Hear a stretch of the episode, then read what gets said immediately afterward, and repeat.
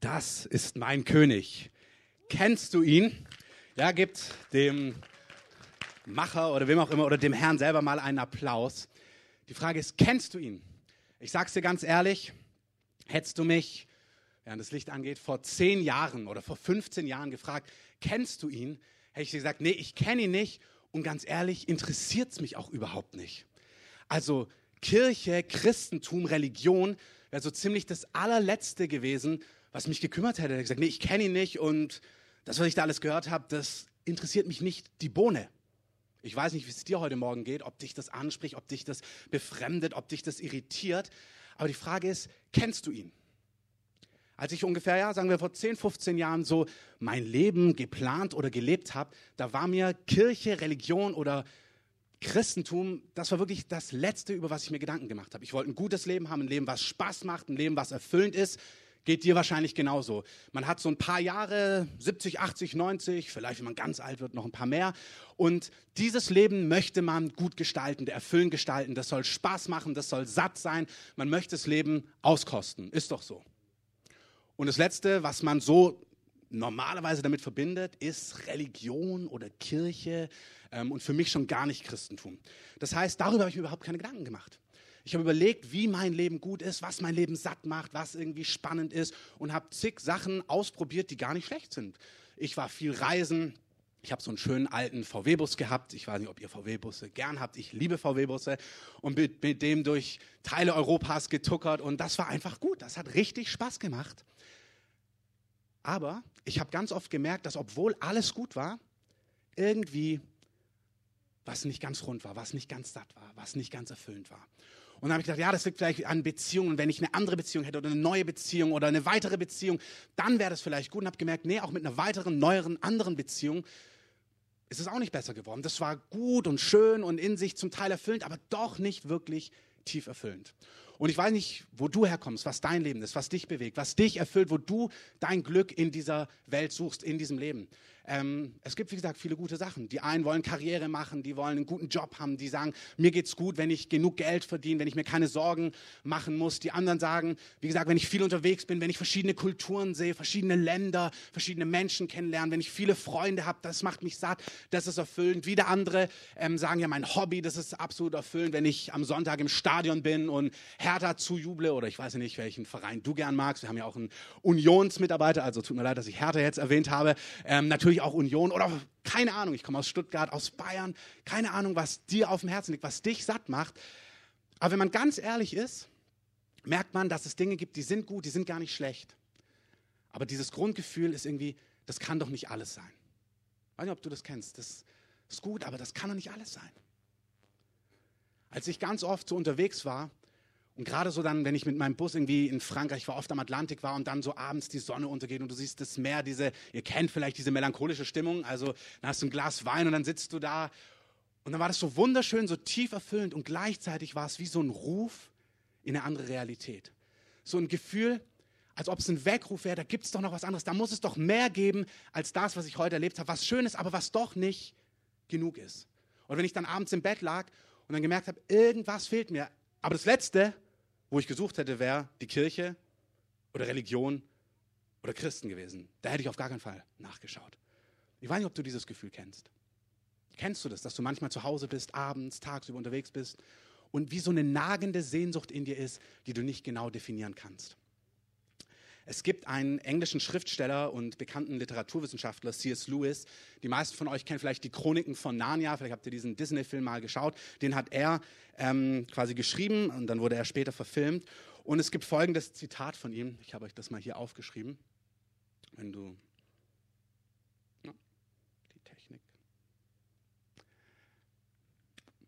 Oh, ich hatte zu Hause eine wunderschöne Schrift dafür ausgewählt. Jetzt ist hier etwas anders. Ihr seht es mir nach.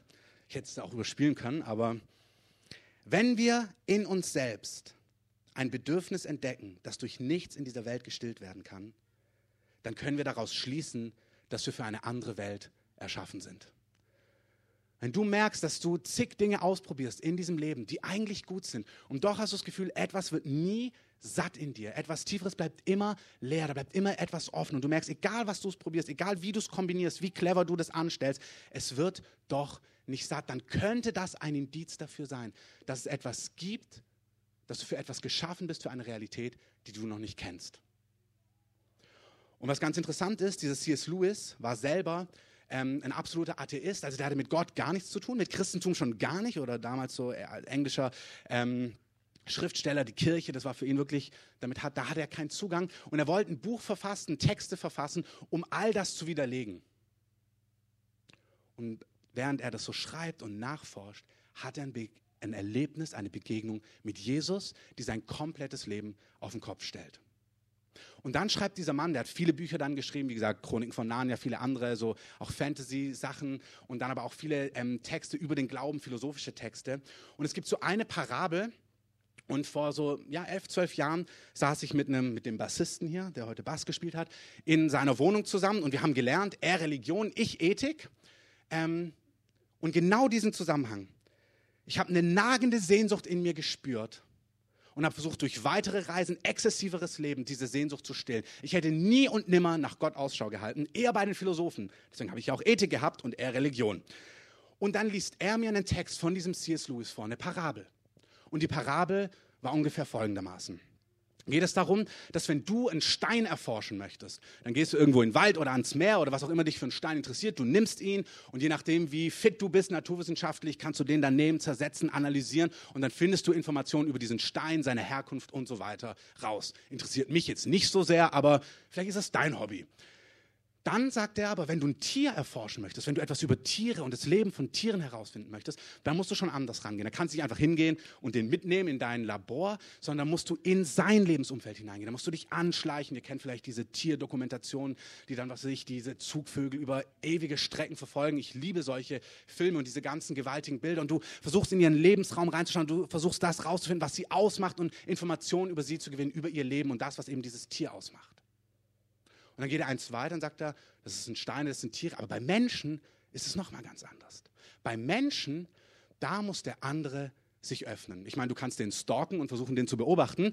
Aber wenn du wirklich was, ist kein Rat zu stalken, ähm, aber wenn du wirklich was herausfinden möchtest über die Person, dann nutzt es nichts, wenn du die beobachtest oder analysierst oder heimlich versuchst, ihren Lebens Lebensalltag zu beobachten, sondern du musst mit der Person in Kontakt kommen und die andere Person, die muss sich öffnen wollen.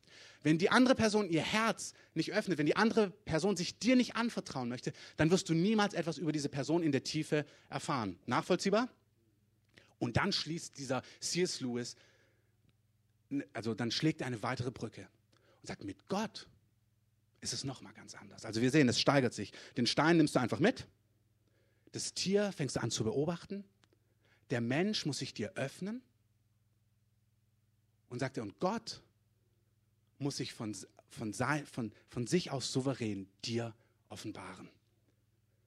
Das heißt, nicht du kannst Gott finden, beobachten und analysieren. Noch nicht mal der erste Schritt kommt von dir, sondern Gott muss souverän in deine Welt hineinbrechen. Gott muss in deinem Alltag auftauchen und dir die Augen öffnen, eine Sehnsucht in dein Herz legen und sich zeigen, dass er da ist. Er sagt, du kannst nicht an Gott glauben, außer er offenbart sich dir.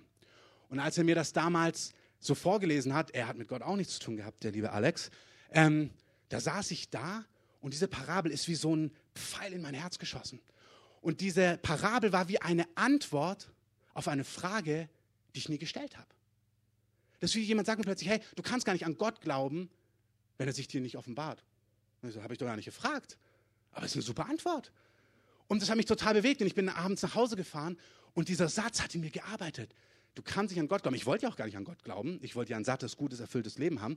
Ähm, aber plötzlich hat es in mir, das hat einen Nachhall gehabt. Und so lag ich abends in meinem Bett und bin ich einfach eingeschlafen, habe das auch nicht strategisch großartig durchdacht. Aber ich lag in meinem Bett und habe gesagt, Herr, also, na, Herr habe ich bestimmt nicht gesagt, ich gesagt Gott. Ähm, und ich weiß noch genau, wie ich da lieg abends und mir völlig lächerlich vorkomme. Das Gefühl habe, Gott hat mir gerade was gesagt, ich glaube aber gar nicht an dich, by the way. Aber doch habe ich irgendwie das Gefühl, irgendwie, das war jetzt ein Hinweis. Das war, äh, das war ein, ja, ein Hinweis auf dem Weg. Das war ein kleiner, ein Wink mit dem Zaunpfahl, ähm, den ich gar nicht gesucht habe. Und ich hatte das Gefühl, ich muss darauf jetzt antworten. Ich weiß nicht, ob du das kennst, dass du das Gefühl hast, Vielleicht jetzt, das ist gar kein Zufall, das spricht in mein Herz. Irgendwie habe ich das Gefühl, jetzt kommen verschiedenste Dinge zusammen, die mich seit Wochen, vielleicht seit Monaten, vielleicht seit Jahren bewegen. Ich habe das Gefühl, dass Dinge, die über die letzten Wochen, Monate in meinem Herzen immer größer geworden sind. Ich war in diesem Jahr 2001 so viel unterwegs mit meinem Bus und diese Sehnsucht ist immer größer geworden. Ich war an so vielen Stränden, an so vielen Städten in diesem Jahr und jedes Mal saß ich abends da oder tagsüber und habe gemerkt, diese Sehnsucht wird unstillbar. Was ist die Antwort auf diese Sehnsucht? Und an diesem Abend habe ich das Gefühl, das ist ein Hinweis. Also habe ich mich entschieden, das zu tun, was ich mal gehört habe, mit Gott zu reden, beten, zu jemandem, an den ich gar nicht glaube. Und so lächerlich kam ich mir auch vor. Also ich weiß nicht, habt ihr mal den Film gesehen, ähm, Meet the Parents, meine Braut, ihr Vater und ich. Ähm, der ist doch sehr sympathisch, wie er dann wie er beten muss beim Essenstisch und dann Amen sagt und so und alle haben noch den Kopf gebeugt und er versucht weiterzubeten. Äh, großer Gott, ähm, äh, danke, du bist toll. Äh, und dann versucht immer, ist das jetzt genug? Und die anderen Leute noch so andächtig da sitzen. Hey, Gott sucht nicht die richtigen Gebete. Gott sucht nicht Leute, die es richtig machen. Gott sucht Menschen. Gott ruft Menschen. Gott offenbart sich Menschen, die gar keine Ahnung von ihm haben. Und der ist überhaupt nicht kompliziert, dass du irgendwie so, wie wenn du, was sich die Königin von England der begegnen wollen würdest, dann müsstest du richtig das ganze ähm, Formular auswendig wissen. Du müsstest genau wissen, wie du dich ihr nahst, wann du den Knicks machst oder dich verbeugst oder wie viele Schritte du hinter ihr läufst. Ihr Mann muss immer anderthalb Schritte, glaube ich, hinter ihr herlaufen. Ähm, das musst du bei Gott nicht. Du musst es nicht richtig machen. Du musst nicht richtig zu ihm reden. Du darfst so ehrlich im Herzen offen sein, sagen, Gott, also wenn es dich gibt, so habe ich das gesagt, ich glaube das zwar nicht, ich finde das auch total lächerlich und Christentum finde ich sowieso total lächerlich, die ganze Story. Aber wenn es dich gibt, dann kannst du mir das sagen, zeigen. Genau. Und habe mich umgedreht und nichts ist passiert. Kein Nebel, kein Donner, nichts Spektakuläres, was man so erwarten würde, wenn man mit Gott redet. So, ich bin einfach eingepennt. Und am nächsten Tag lernen wir wieder. Wir lernen draußen. Ähm, und da ist ein Mädel, das bei uns seit Jahren in der Schule ist, ähm, kurz vorm Abi die trifft uns und lange Rede, kurzer Sinn, die kommt im Endeffekt dazu und wir kommen ins Gespräch. Sie fragt mich, was wir nach dem Abi machen. Ich sage, ja, ich will eigentlich nach Afrika gehen, dort meinen Zivildienst machen, so soziale Arbeit und erkläre ihr, dass ich aber nicht nach Afrika gehen werde, weil dort habe ich nur christliche Organisationen gefunden und mit Christen gehe ich garantiert nicht nach Afrika. Deswegen gehe ich jetzt nach Berlin und werde dort mein Zivi in der Kita machen. Und dann guckt sie mich so an, was ist eigentlich dein Problem mit Christen? Ja, weiß ich auch nicht so genau und habe ihr halt erklärt, was ich so denke und wie heuchlerisch ich dieses und jenes finde und warum ich damit einfach gar nichts anfangen kann. Und ich glaube, ich habe den Zusammenhang gar nicht gerafft. Auf jeden Fall erklärt sie mir dass sie ja was mit Gott zu tun hat. Und ich bin wahrscheinlich völlig falsch informiert. Und sie lädt mich ein am Sonntag zum Gottesdienst. Und irgendwie habe ich Ja gesagt. Du, das war ein Wunder. Das war nicht wegen ihr. Ich weiß nicht mal, ob ich das auf dem Schirm hatte, dass ich am Abend davor gebetet habe. Ähm, ich habe irgendwie Ja gesagt. Ich sage, ich komme mal mit. Und die Tatsache, dass ich am Sonntag früh um 10 Uhr in diesem Gottesdienst saß, war ein Wunder an sich. Vielleicht ist es auch ein Wunder, dass du heute hier sitzt. Vielleicht bist du gar nicht wach normalerweise am Sonntag um diese Uhrzeit. Ähm, es war auch wirklich mehr eine Höflichkeit. So, ich komme mal mit. Vielleicht bist du auch nur hier, weil du denkst, ey, der hat mich jetzt so oft eingeladen, ich komme mal mit, dann habe ich es hinter mir. Ähm, kann ja sein. Aber von Gott her ist es gar nicht so gedacht. Gott war ganz strategisch, dass er dich heute Morgen hierher gebracht hat. Der hat richtig einen Plan, dass du heute Morgen hier sitzt und das hören darfst, was du jetzt hörst. Weil du kannst gar nicht an Gott glauben, außer er offenbart sich dir. Und selbst da muss die Initiative von ihm ausgehen. Das ist wie jemand, der sich schon lange dich verliebt hat. Ich habe mich mal in der fünften Klasse in ein Mädchen verliebt. Und dann habe ich ihr einen Liebesbrief geschrieben und habe herausgefunden, welches ihr Schließfach ist und habe dann ganz heimlich den Schlüssel vom Hausmeister geholt. Habe gesagt, ich habe meinen vergessen, der hatte so einen Universalschlüssel, habe mich an ihr Schließfach geschlichen und habe da den Liebesbrief reingetan. Das ist romantisch, nicht wahr? Ähm, und dann habe ich meinem Kumpel gesagt, er soll mich auf jeden Fall warnen, wenn er sie sieht, damit sie es nicht mitbekommt. Und plötzlich tippt er mich an, sagt, Christoph, ja, ist sie's? Und dann steht da so ein Mädchen und dann so, ja Mann! Und dann mussten wir schnell abhauen, weil er es nicht wirklich, er war nicht gut vorbereitet. Ähm, aber so ist es. Ich war ihr hinterher und so ist Gott dir auf der Spur. Gott jagt dir nach. Vielleicht fragst du gar nicht nach ihm. Vielleicht fragst du gar nicht nach ihm. Vielleicht kümmert er. Vielleicht kümmert dich Gott gar nicht. Vielleicht denkst du, ey, das ist das Letzte, was ich brauche. Ich will ein sattes, erfülltes Leben mit genug Geld im Alltag. Das ist, um was es ankommt. Ich will ein bisschen Hobbys ausleben, eine glückliche Ehe oder keine Ehe, was auch immer. Aber Gott sagt, nee, es gibt eine Sehnsucht in deinem Herzen. Und es gibt einen berühmten ähm, Mathematiker und auch Philosoph, vielleicht habt ihr von dem gehört, Blaise Pascal heißt der. Der hat mal gesagt, im Herzen eines jenen Menschen, eines jeden Menschen gibt es eine Lehre, die nur durch Gott und durch seinen Sohn Jesus gefüllt werden kann. Wenn man das nicht weiß, denkt man sich, ja, es, damit kann ich gar nichts anfangen. Aber da Gott es weiß und da er dich liebt, will er, dass du das erlebst, was dein Herz wirklich satt macht. Gesagt, getan, ich sitze an diesem Sonntag wie ein Wunder in diesem Gottesdienst und sage ja auch auf der Fahrt, du, ich bin hier nur aus purer Höflichkeit, das interessiert mich nicht wirklich, wenn ich ehrlich bin, aber gut. Sitz in diesem Gottesdienst und erlebe plötzlich Gott. Ich kann es dir nicht anders sagen. Ich erlebe Gott. Ich spüre, dass das, was hier gerade abläuft, weit mehr ist als das, was ich bisher kenne. Ich sehe, wie die Leute Gott anbeten, wie sie reden und ich merke, das spricht mich total tief an. Ich kann dir nicht erklären, was es genau war. Und hier kommt ein ganz interessanter Punkt. Wie erkennt man Gott? Wie erlebt man Gott? Wie spürt man Gott? Wie kann man Gott messen? Ganz wichtiger Punkt. Ähm, wenn Strom auf der Steckdose ist, das testest du nicht, indem du deine Schere reinsteckst. Ähm, ich hoffe, das weißt du. Ähm, das musst du anders testen. Du musst wissen, wie du etwas erkundest, wie du messen kannst, ob etwas real ist. Wind kannst du nicht, du kannst nicht prüfen, ob Wind vorhanden ist, indem du einfach indirekt schon, aber indem du rausguckst und versuchst, den Wind zu sehen. Ja, ist hier Luft, ist hier Wind. Du kannst nicht messen, ja, ist Wind hier, indem du dich hier umschaust und versuchst, dich genau zu konzentrieren. Wind kannst du indirekt sehen, wenn jetzt hier Bäume wären und hier ein Sturm wäre. Ihr erinnert euch vielleicht noch an letzte Woche Xaver, da hast du gesehen, da war wirklich Wind. Ähm, ich habe ihn auch gehört. Die ganze Nacht hast du bei uns gehört, wie es da. Und wir sind gerade aus USA angekommen, über Grönland geflogen und du hast es auch im Flugzeug wirklich gespürt, dass ein, ja, das hat sich so gelandet, sind wir noch nie. Ähm, da lernst du beten. Nein, das ist ein Spaß. Aber auf jeden Fall Wind. Du musst wissen, wie du prüfen kannst, ob Wind im Raum ist, ob Sauerstoff im Raum ist, ob Gott da ist. Du musst wissen, ja, wie merke ich denn, ob Gott hier ist? Weil in der Regel taucht er nicht so auf wie ich und sagt, Servus, ähm, schön, dass wir uns heute hier begegnen, sondern er kommt auf eine Art und Weise, die unser Herz spürt.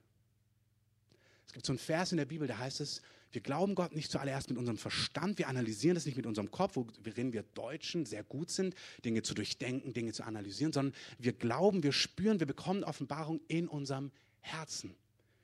Das ist so in gewisser Form so nicht nachprüfbar, sondern es ist was, was du weißt. Du weißt, ob du spürst, dass es dich gerade anspricht. Es ist gar nicht messbar. Es hat vielleicht dein, dein, dein Freund, deine Freundin, dein Bekannter, der neben dir sitzt, der vielleicht mitgekommen ist, spürt es vielleicht gar nicht. Und du, du spürst es aber. Und es ist auch so wichtig, weil Gott hat dich heute hierher gebracht. Genau dich. Und er, und er fragt auch dich, spürst du was man heute spüren kann. Spürst du im Herzen, dass es wie eine Antwort ist, ein Hinweis auf mich, dass ich zu dir spreche, dass ich dir zeigen möchte, dass ich da bin? Spürst du den Frieden oder diese Dicke oder diese Hoffnung oder diese Freude? All das sind Indizien für Gott. Und manchmal ist unser Leben in einem Kampf zwischen unserem Verstand und unserem Herzen. Da merkst du, dein Kopf sagt, naja, aber, aber, aber, aber. Und vielleicht hast du die Freiheit mal dein Verstand so einen Augenblick nicht an der Garderobe abzugeben, überhaupt nicht. Wir haben ja gar keine Garderobe, aber einfach mal kurz auf dein Herz zu hören.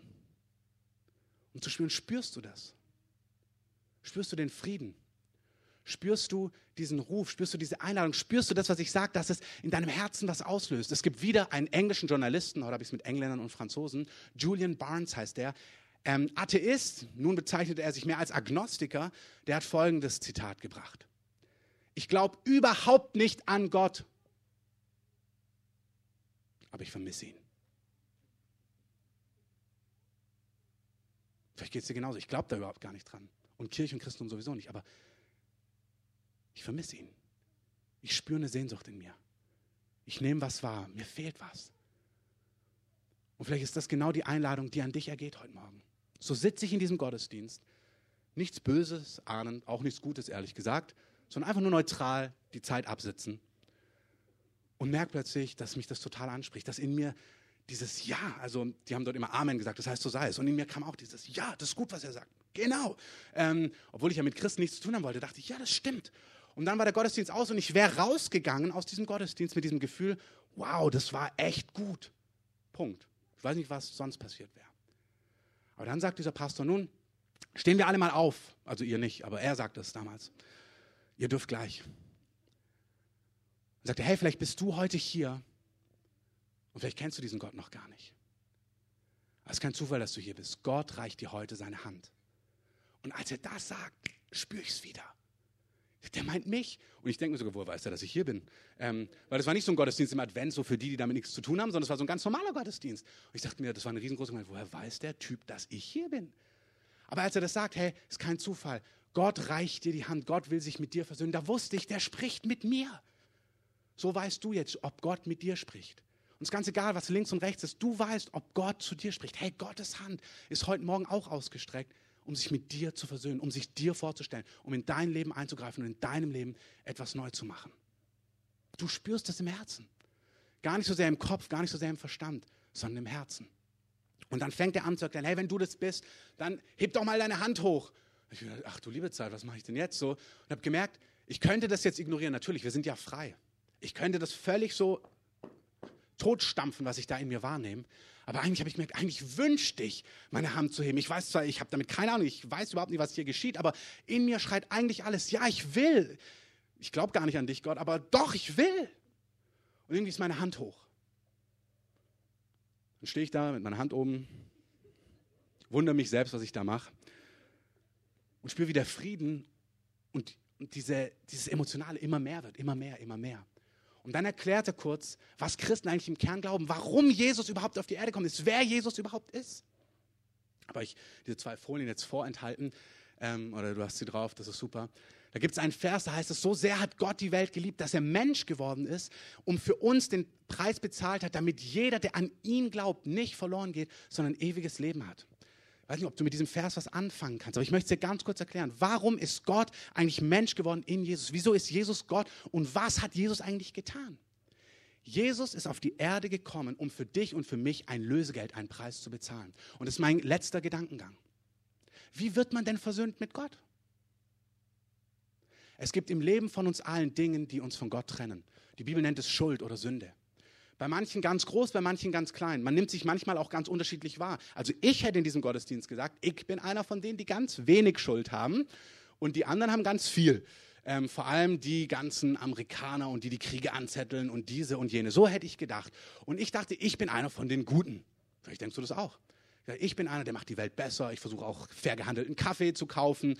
Ähm, habe verschiedene Dinge sogar dachte, ich bin Teil der Lösung, nicht des Problems. Und sitze da so im Gottesdienst, freue mich über mich selber, wie gut ich bin. Und merke plötzlich, dass er sagt, hey, jeder Mensch hat Schuld und diese Schuld trennt dich von Gott. Und hättest du mit mir einen Tag davor diskutiert, hätte ich dir erklärt, dass ich keine Schuld habe. Du hast Schuld, aber ich nicht.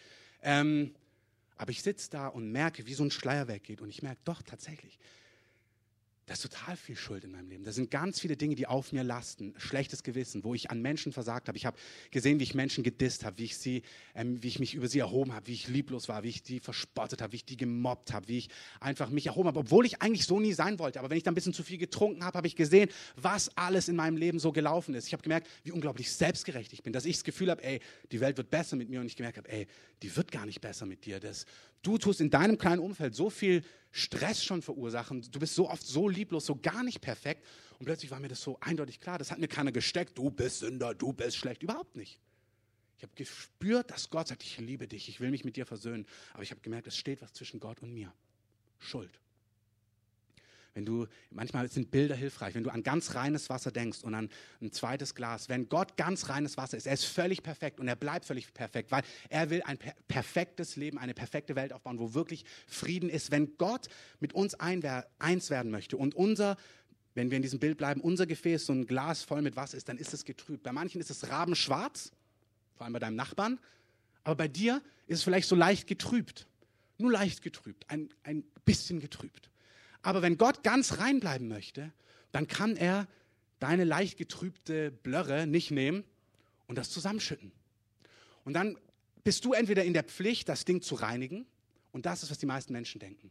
Die denken, wenn du irgendwie mit, wenn sie überhaupt an Gott glauben, wenn du mit Gott was zu tun haben möchtest, wenn sie religiös sind, wenn sie spirituell sind, wenn du mit dem Erhabenen, dem Ewigen, dem Spirituellen, dem, was wir da an Kräften, an Energie spüren, wenn du irgendwie mit dem zusammenkommen willst, dann musst du auf jeden Fall besser werden, dich selbst verleugnen, rein werden. Und dann gibt es tausend Möglichkeiten. Machst du Pilgerreisen, da meditieren die Leute, da zahlen sie viel Geld, spenden viel, rennen in die Kirche, versuchen die Gebote zu halten. Ähm, früher sind sie den Petersdom auf Knien hochgerobbt. Tausend Möglichkeiten bietet dir diese Welt an, um scheinbar rein zu werden. Und nichts macht dich rein. Nichts davon. Du kannst reisen, so viel du willst, pilgern, so viel du willst, beten, so viel du willst, in die Kirche rennen, so oft du möchtest, so viel spenden, wie du nur kannst. Und wie gesagt, manche Dinge davon sind gar nicht schlecht, aber nichts davon wird dich jemals reinmachen.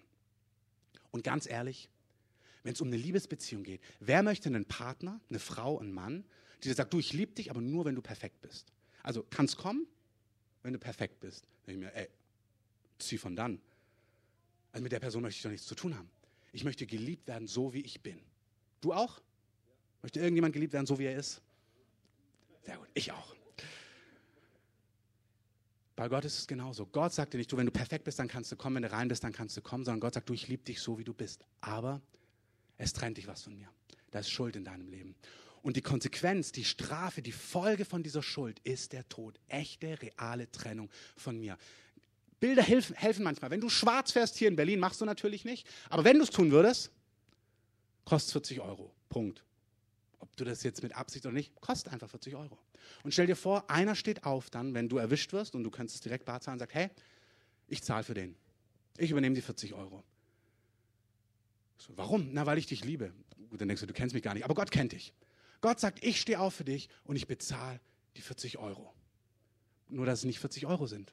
Der Preis war viel höher. Der Preis, den du und ich bezahlen müsstest, wäre der Tod, die ewige Trennung von Gott. Und Gott sagt, es gibt tatsächlich Schuld in deinem Leben, aber ich habe dich so lieb.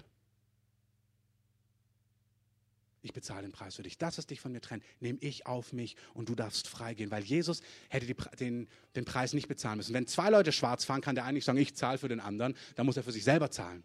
Jesus musste nicht für sich selber bezahlen. Er lässt sich als absolut gerechter wie ein Verbrecher hinrichten. Er nimmt eine Strafe auf sich, die er nicht auf sich nehmen müsste. Warum? Weil er dich liebt. Lass mich mit einem letzten Bild abschließen.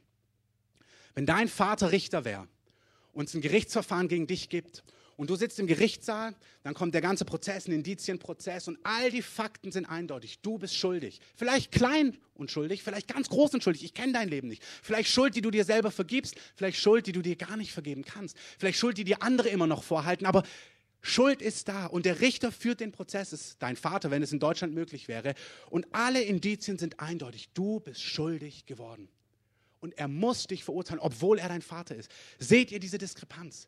Der Richter liebt dich, weil du bist sein Sohn oder seine Tochter, aber alle Indizien sind eindeutig. Du bist schuldig. Er muss dich schuldig sprechen. Und nach Aufnahme von allen Plädoyers, von allen Indizien, alles ist durchdiskutiert, verurteile dich. Er sagt, du bist schuldig und verurteile dich zu drei Jahren Gefängnis ohne Bewährung.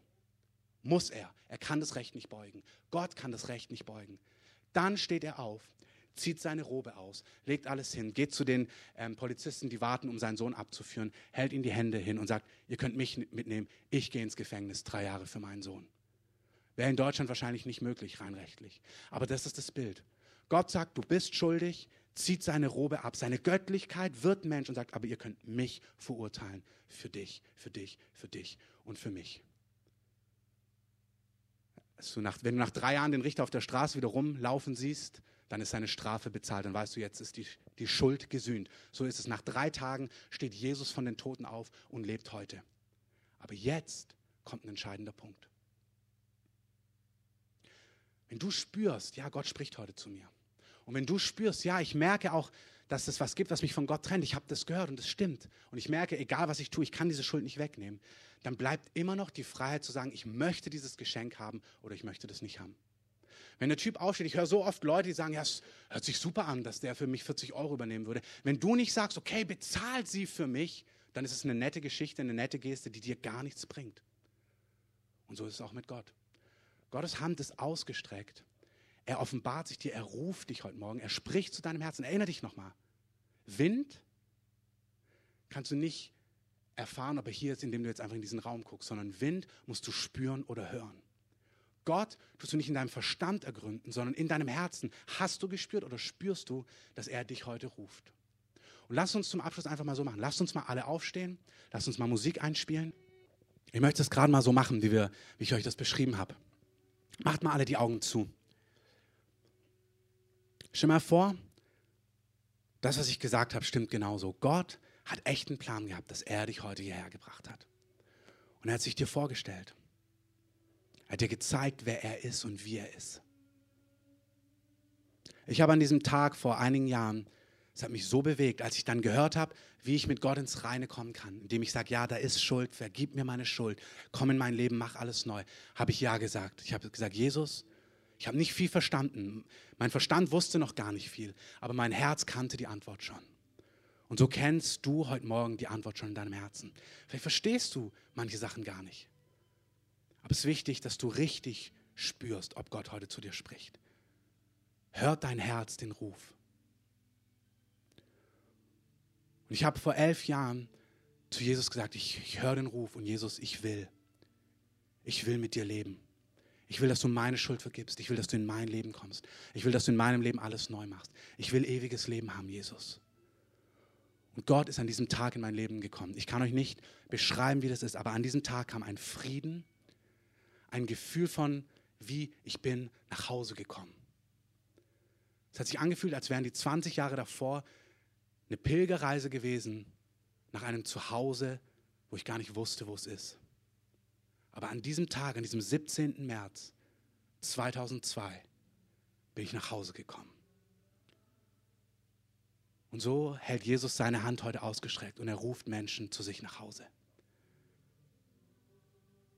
Er sagt, alle, die ihr müßig, alle, die ihr beladen seid, kommt zu mir. Jesus benutzt ein Bild, er sagt, ich werde euch ein Wasser geben, wenn ihr davon trinkt, werdet ihr keinen Durst mehr haben. Und ich möchte uns wirklich so alle bitten, dass wir alle einfach mal die Augen wirklich geschlossen haben jetzt. Und ich bitte dich, vergiss mal, was links und rechts ist. Und hör mal auf dein Herz. Wenn du heute Morgen hier bist und diesen Ruf hörst und sagst, ja Jesus, ich will nach Hause kommen, dann heb doch einfach mal, wie ich das vor elf Jahren getan habe, einfach mal deine Hand hoch und sag, Jesus, hier bin ich, ich will nach Hause kommen.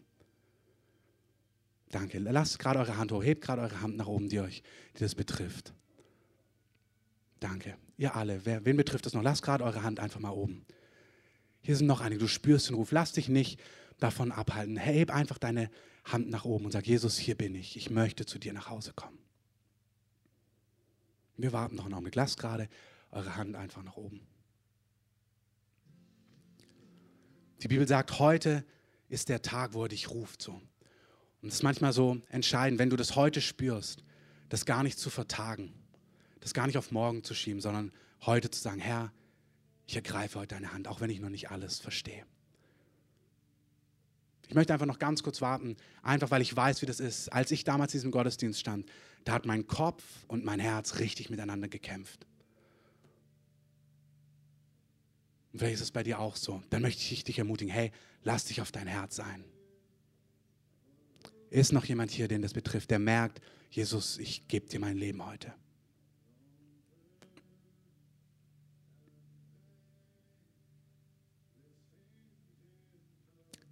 Dann lasst uns jetzt einfach so, alle gerade, die eure Hand hochgestreckt habt, ihr könnt sie gern runternehmen. Wir beten gleich im Anschluss an diesen Gottesdienst noch vorne hier für euch. Da bitte ich euch, nach vorne zu kommen. Wir wollen euch segnen, wir wollen euch was schenken, euch was mitgeben. Aber lasst uns jetzt mal alle gemeinsam einfach dieses Gebet beten. Wir geben Jesus unser Leben, heißt es im Römer, indem wir mit unserem Mund bekennen, dass wir glauben, dass er für unsere Schuld gestorben ist und dass er heute lebt. Und das wollen wir einfach jetzt gemeinsam machen. Vielleicht könnt ihr diese Folie einfach nochmal auflegen, dieses Start in ein neues Leben.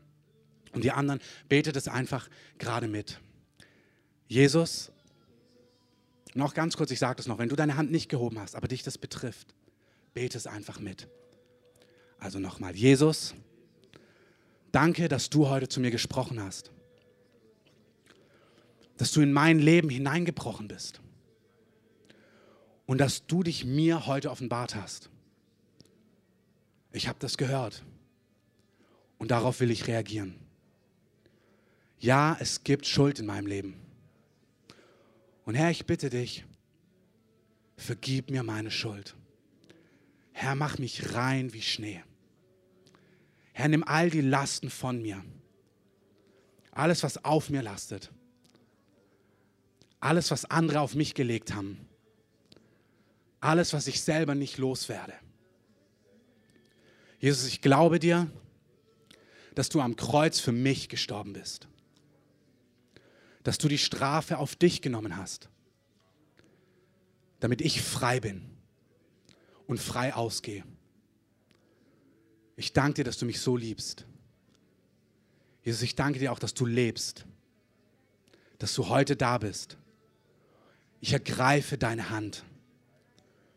Mein Leben gehört dir. Jesus, mach alles neu. Herr, führ mich von heute an weiter Erklär mir alles, was ich jetzt noch gar nicht verstehe, was noch gar nicht so wirklich Sinn macht. Und mach das auf eine Art und Weise, die ich verstehe. Ich gehöre dem Licht und nicht der Finsternis. Das bete ich in deinem Namen, Jesus. Amen. Und lasst uns mal einfach allen, die so mutig waren, einfach einen herzlichen Applaus geben dafür, dass sie diese Entscheidung getroffen haben.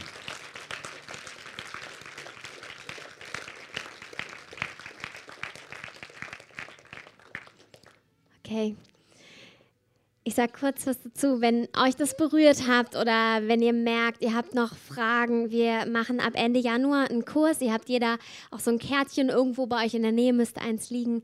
Ähm, ihr seid herzlich eingeladen, dazu zu kommen. Wir haben da auch ein einfach so ein ähm, Kennenlernabend am 24.01. Da könnt ihr ganz unverbindlich einfach mal reinschauen, uns kennenlernen. Da stellen wir den Kurs auch nochmal vor. Es wird über acht Wochen Abende geben, wo wir wirklich über so grundlegende Themen unseres Glaubens, aber auch einfach vom Leben reden und auch diskutieren, auch Fragen stellen und auch gerne konträre Meinungen hören ähm, und uns da einfach austauschen und aneinander wachsen wollen. Also wenn ihr merkt, es berührt euch, wenn ihr auch merkt, ja, ich habe mich jetzt für was entschieden, aber für was eigentlich genau, dann könnt ihr da gerne vorbeikommen. Ihr könnt euch uns auch gerne schon mal Bescheid sagen, dann können wir das mit dem Essen ein bisschen planen, weil das wird auch schön mit Essen und Gemeinschaft sein. Und wir werden nächste Woche, in einer Woche, haben wir unseren letzten Gottesdienst in diesem Jahr und wir werden Gäste haben ähm, aus einer anderen Gemeinde, Freunde von uns und wir hören gerne immer mal von Gott, was er uns so zu sagen hat zu Einzelnen, zur ganzen Gemeinde und Gott spricht da sehr gerne. Wir werden nächste Woche einfach, wir nennen das einen prophetischen Gottesdienst haben. Das heißt, wir werden einfach Leute weitergeben, was sie von Gott hören und dazu seid ihr auch herzlich eingeladen. Danke, Dunja. Ja, jetzt sind wir fast am Ende von unserem Adventsgottesdienst und vielleicht hast du dir gedacht, was hat denn dieser Gottesdienst mit Advent zu tun? Waren kein Weihnachtsbaum da, keine Weihnachtsglocken da?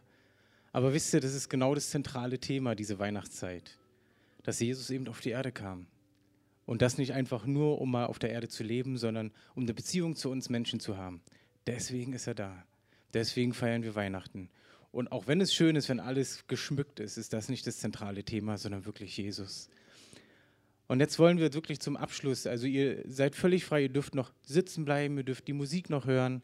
Aber wenn du sagst, hey, ich habe heute eine Entscheidung getroffen, aber ich brauche noch Gebet, dann wollen wir jetzt gleich für dich hier unten beten. Du kannst gleich runterkommen. Wenn du Schmerzen hast, wenn du krank bist, dann wollen wir auch für dich beten. Wir haben es hier in den letzten Monaten, Jahren erlebt, dass wenn wir für Menschen gebetet haben, dass Gott sie berührt und heilt. Und auch das, was wir vorhin im Film gesehen haben, wo Jesus beschrieben wird, dass er die Blinden heilt. Auch heute erleben wir, wie Gott wirkt und Menschen heilt. Und auch wenn du irgendwas hast, ob du Schmerzen hast, Krankheit hast, was auch immer, kannst du auch gerne nach unten kommen. Hier stehen jetzt gleich ein paar unten ein paar Leute aus der Gemeinde, die für euch beten. Dann dürft ihr gerne kommen. Und ansonsten seid ihr jetzt auch frei, einfach euch einen Kaffee zu besorgen, noch Kekse zu essen. Und wir wünschen euch eine total geniale und gesegnete Weihnachtszeit. Vielleicht habt ihr Lust, auch noch mal am vierten Advent vorbeizukommen.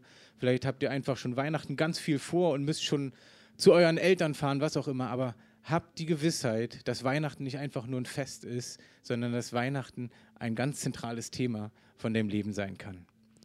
Und dafür danke ich euch, dass ihr da wart und ich bete noch mal kurz zum Abschluss und dann könnt ihr gerne nach vorne kommen, dann beten wir auch noch für euch. Vater Himmel, ich danke dir für diesen Tag heute. Ich danke dir, dass du auch zu Menschen heute gesprochen hast, dass du Menschen die Hand hingehalten hast, gesagt hast, komm, ich ziehe dich dort raus, wo du gerade drin steckst und nicht mehr rauskommst. Da, wo du dich nach mir sehnst, da bin ich da und halt meine Hand hin.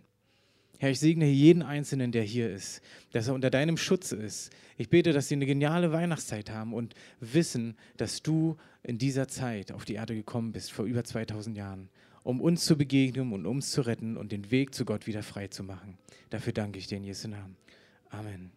Gerade die ihr eure Hand auch so gestreckt habt, kommt gerne nach vorne. Wir wollen euch gerne noch was schenken, euch segnen für diese Entscheidung. Fühlt euch da wirklich ganz ähm, herzlich eingeladen zu.